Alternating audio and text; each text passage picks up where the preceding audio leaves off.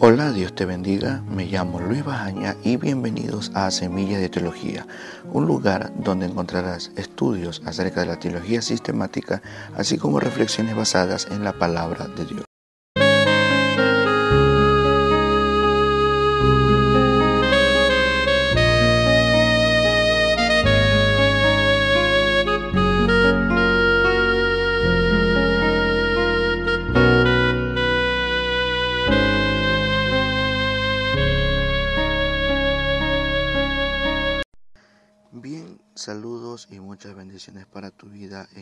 En esta hermosa hora.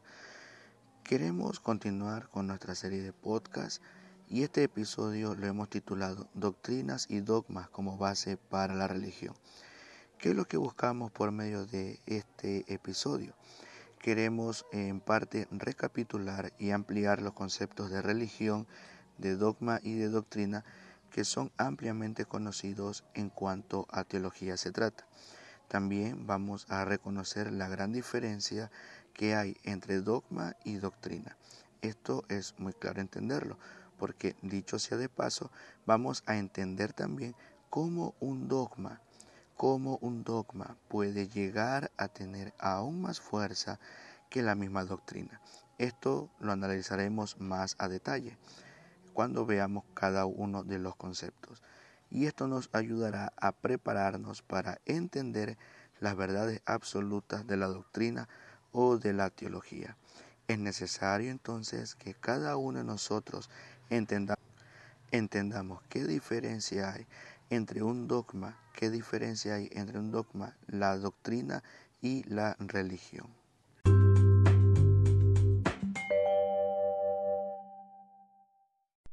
Bien, lo primero que vamos a ver en esta hora es el concepto de doctrina.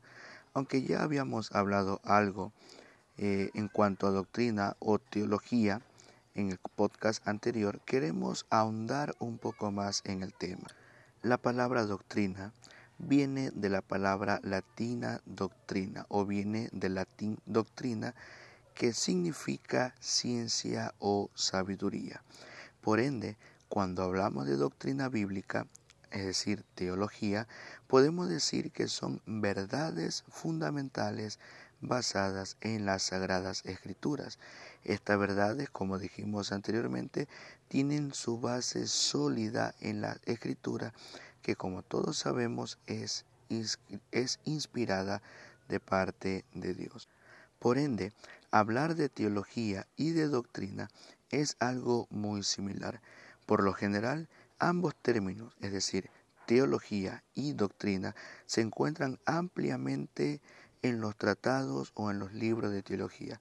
Por definición, cuando tú puedas leer un libro que hable de teología o de doctrina, está hablando lo similar, es decir, está hablando sobre verdades fundamentales que están basadas en la palabra de Dios tenemos que tener presente que cuando hablamos de verdades fundamentales basadas en la palabra de Dios, son enseñanzas, son, es sabiduría de parte de Dios y es una enseñanza que en el buen sentido de la palabra no admite negociación.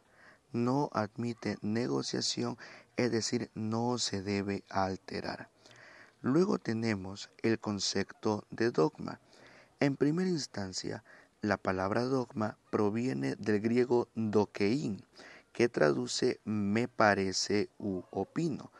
Como te digo, dokein traduce o significa significa me parece u opino. Ahora bien, los reformadores y los teólogos protestantes definieron a dogma o definieron la palabra dogma como verdades divinas reveladas en la palabra de Dios formuladas por un cuerpo eclesiástico competente y de reconocida autoridad porque se deriva de las escrituras. Este, esta cuestión o este concepto que hemos dicho es un poco más amplio que el del podcast anterior. Por eso mencionaba hace un momento que lo que íbamos a hacer era ahondar en estos conceptos. Entonces debemos tener presente lo que es un dogma. Un dogma son verdades divinas reveladas en la palabra de Dios, en las sagradas escrituras. Estas verdades divinas fueron formuladas por un cuerpo eclesiástico competente, como por ejemplo los primeros dogmas que surgieron a consecuencia de los padres de la iglesia primitiva, que, valga la redundancia, formularon estos primeros dogmas que nosotros conocemos. Hay un ejemplo, lo mencionaba en el podcast anterior, hay un ejemplo que eh, muchos hemos conocido o hemos escuchado al, a la final, y esto tiene que ver con el famoso credo de Niceno, que fue constituido en la ciudad de Nicea en Italia. Ahora bien, en ese sentido, una vez que ya hemos visto el concepto de dogma, podemos entender que un dogma es una formulación autorizada de una declaración de una doctrina religiosa que se ha adoptado como una creencia válida y que no tiene objeto de discusión. Aunque si bien es cierto, este concepto que te acabo de dar es algo redundante, debemos tomarlo en consideración, porque un dogma es una revelación bíblica que se ha recibido o que se ha asimilado con la autoridad que la caracteriza. ¿Los dogmas se clasifican? Sí, hay una clasificación de los dogmas. Los dogmas se clasifican y tenemos dos tipos de dogmas que son fundamentales. En primer lugar, los que son llamados dogmas primarios o dogmas pétreos. Cuando decimos que son dogmas pétreos, nos referimos a aquellos dogmas que no admiten discusión o negociación. Son verdades divinas que no admiten discusión o negociación alguna y que brindan a la iglesia cristiana una unidad doctrinal indispensable. Estos dogmas primarios o dogmas pétreos, cuando les digo, cuando digo la palabra pétreo, me refiero a una verdad sólida, sólida y establecida. Y estas verdades establecidas tú las encuentras en los diferentes tratados de teología sistemática. Te voy a citar algunas, como por ejemplo, Cristo es Dios y esa es una verdad que no admite discusión. Por ejemplo, también la salvación por la fe. No podemos negociar que la salvación es solo y exclusivamente por la fe en Cristo Jesús. También una verdad pétrea es la inspiración de las Sagradas Escrituras, es decir, que reconocemos que las Escrituras, las Sagradas Escrituras, luego tenemos los dogmas secundarios o no pétreos, los dogmas secundarios o no pétreos. Bien, estos dogmas secundarios son verdades que se desprenden de las grandes doctrinas bíblicas que te mencionaba hace un momento y que básicamente se muestran o se enseñan dependiendo de la denominación. Por ejemplo, si hace un momento hablábamos de las verdades pétreas o las verdades primarias o los dogmas primarios que te mencioné, Cristo es Dios, la salvación es por la fe o la inspiración de las Sagradas Escrituras. Te añado dos más, la Trinidad de Dios o como llaman algunos teólogos y y maestros de la palabra, la triunidad de Dios, que eso será motivo de estudio en un podcast eh, más adelante, como también la imputación del pecado. Pero bien, volviendo al punto anterior, ¿no? Te mencionaba los dogmas secundarios o los dogmas no pétreos y te mencionaba que son verdades que se desprenden de las grandes doctrinas bíblicas. Básicamente se enseñan dependiendo y te mencionaba que básicamente se enseñan dependiendo la denominación, porque por ejemplo, estas, estos dogmas secundarios tienen ciertas variaciones entre la iglesia aliancista, entre la iglesia bautista, entre la iglesia pentecostés, entre los cuadrangulares, etc. Desafortunadamente, a veces estos dogmas secundarios o no pétreos han generado cierta división en el cuerpo de Cristo porque se los ha llegado a considerar aún por encima de la misma doctrina. Te voy a mencionar solamente tres de los cientos y cientos de dogmas secundarios o dogmas no pétreos que se han enseñado a lo largo de, la historia de la Iglesia. Por ejemplo, en primer lugar, el don de lenguas como señal de tener al Espíritu Santo. En otras palabras, en muchas congregaciones se ha llegado a enseñar que si tú tienes al Espíritu Santo, por definición, por defecto, o como diría alguien, por default, deberías hablar en lenguas. Y que si no hablas en lenguas, ergo, no tienes al Espíritu Santo. Y si nosotros lo analizamos a la luz de la Escritura, esto es un error muy grave. En segundo lugar, también hay un dogma no pétreo que se considera muy fuerte el decir que la salvación se llega a perder. Si tú estudias la palabra del Señor, te darás cuenta que la salvación no se pierde. Una vez más, esto será motivo de estudio más adelante. También se ha llegado a enseñar si el milenio que narra Apocalipsis capítulo 20 es algo literal o es algo alegórico. ¿Qué pasa con los dogmas secundarios o los dogmas no pétreos? Estos dogmas secundarios o no pétreos no afectan la naturaleza de la fe cristiana, por supuesto que no, no la afectan, aunque, como te mencioné hace un momento, han causado eh, mucha división. ¿Qué problema surge con los dogmas no pétreos? En primer lugar, algunos no se pueden probar por medio de las Sagradas Escrituras. En segundo lugar, son demasiado liberales o en su defecto son demasiado legalistas. Y en tercer lugar, eh, crean barreras denominacionales. Este es el único pequeño gran detalle, si cabe el término, con respecto a los dogmas secundarios o los dogmas no Ahora bien, ¿cuáles son las características formales o las señales que deben tener los dogmas? Te voy a mencionar tres características que debe poseer un dogma. En primer lugar, el dogma debe ser derivado de la Biblia. Tú no puedes aceptar un dogma, no puedes aceptar un dogma que no tenga base bíblica. Eso debes tenerlo presente. En segundo lugar, el dogma debe ser fruto de la reflexión teológica seria y responsable. Es decir, para poder formular un dogma, dígase pétreo o no pétreo, este dogma debe haber sido, perdóname el término, o debió ser fruto de una exhaustiva, de una profunda y una seria reflexión teológica. Esto implica que para poder realizar un dogma o para poder entender un dogma, debes haber estudiado o debes estudiar de manera profunda las Sagradas Escrituras. Un estudio mediocre o un estudio superficial de la Biblia no puede darte como resultado un dogma eh, serio y profundo. En tercer lugar, el dogma debe ser formulado por un cuerpo autorizado por la Iglesia. En ese sentido, vemos que, como te mencionaba al principio, los padres de la Iglesia primitiva formularon dogmas que fueron declaraciones de fe absoluta. Lo mismo ocurre con cada denominación. Hay muchas denominaciones, hay muchas organizaciones que han formulado declaraciones de fe obviamente basadas en la escritura. Bien, a esto nos referimos cuando decimos que el dogma debe ser formulado por un cuerpo autorizado por la iglesia. Pero aquí surge una pregunta. Después de haber hablado acerca de los dogmas y todo lo demás, surge una pregunta. ¿La iglesia necesita tener y creer en dogmas? Pues sí, sí necesita. La iglesia sí necesita tener dogmas, sí necesita creer dogmas. ¿Por qué lo necesita? Porque son esenciales para el cristianismo. Porque si decimos que somos creyentes en Cristo, debemos creer en lo que Cristo estableció por medio de su santa palabra.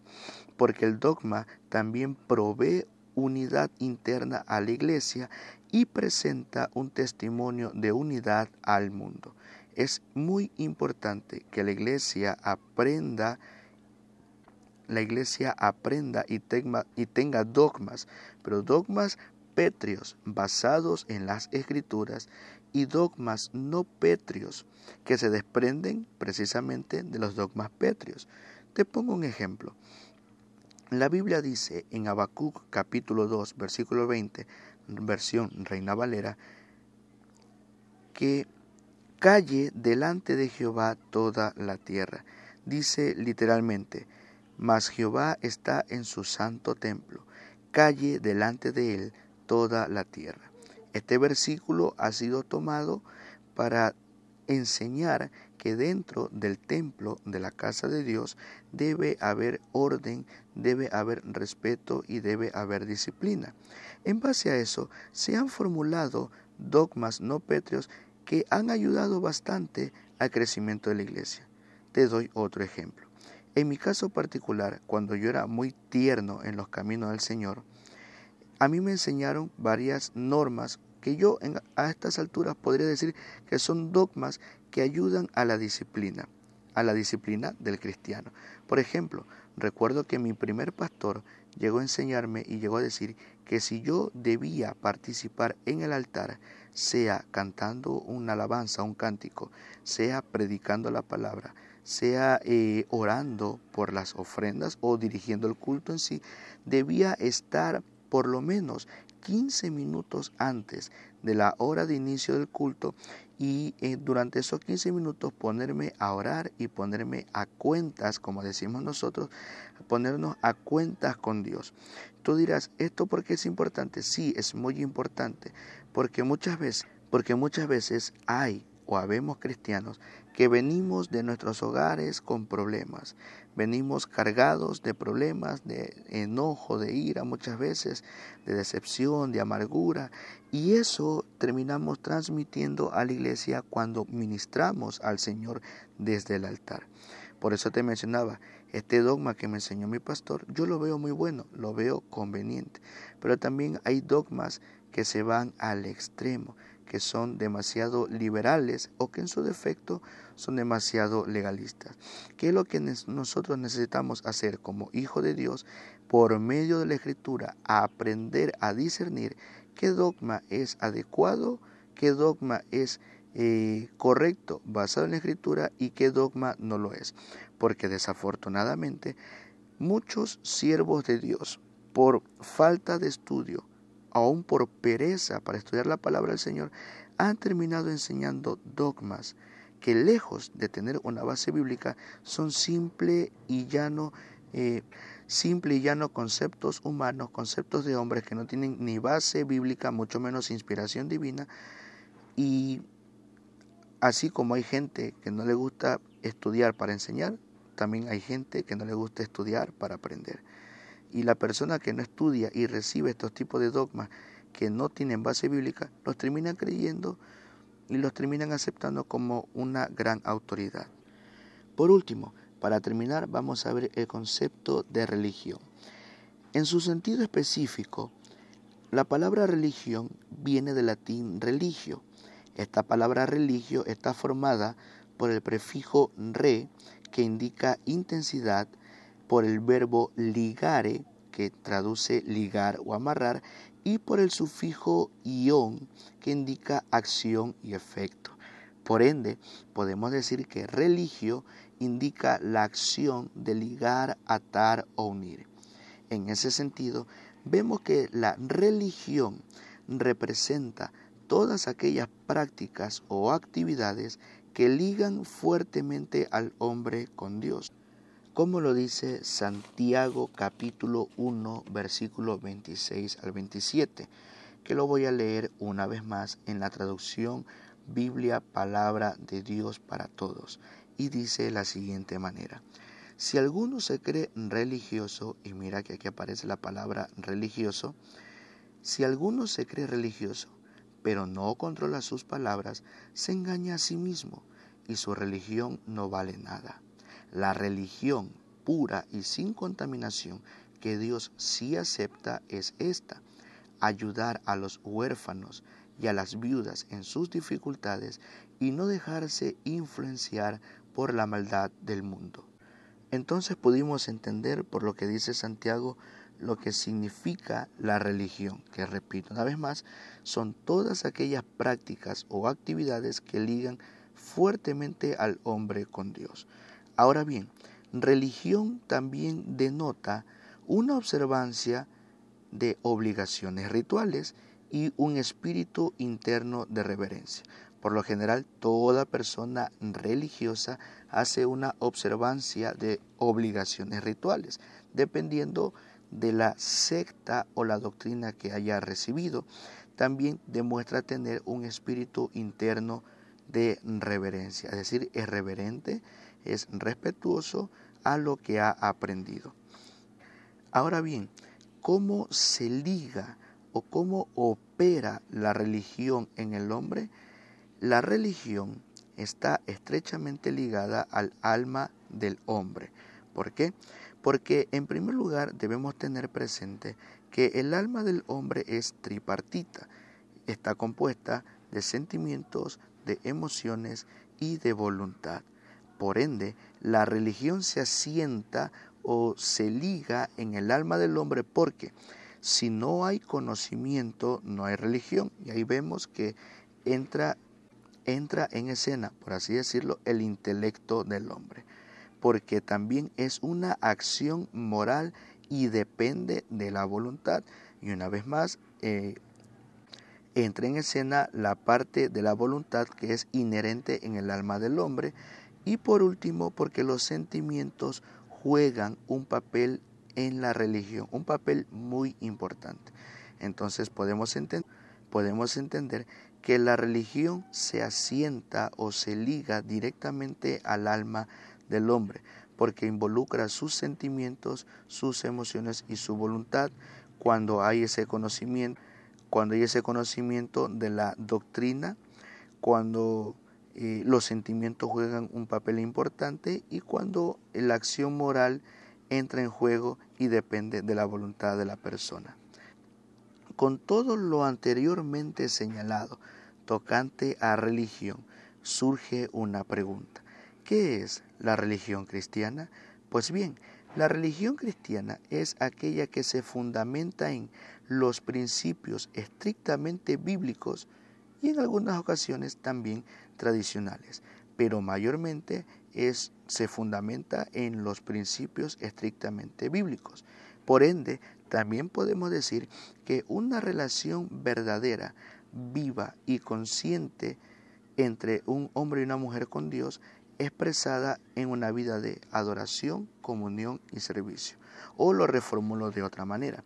Podemos decir que la religión cristiana es esa relación viva, esa relación verdadera y consciente entre el hombre o una mujer con Dios, con el Dios creador del cielo y de la tierra, y esta relación es expresada en una vida de adoración, de comunión y de servicio.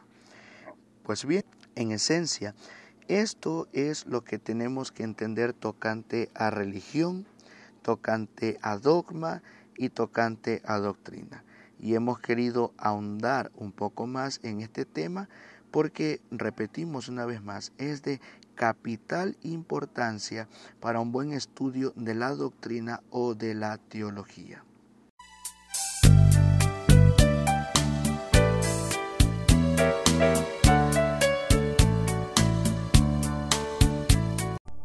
Le damos gracias a Dios porque nos permitió llevar a cabo este episodio de podcast.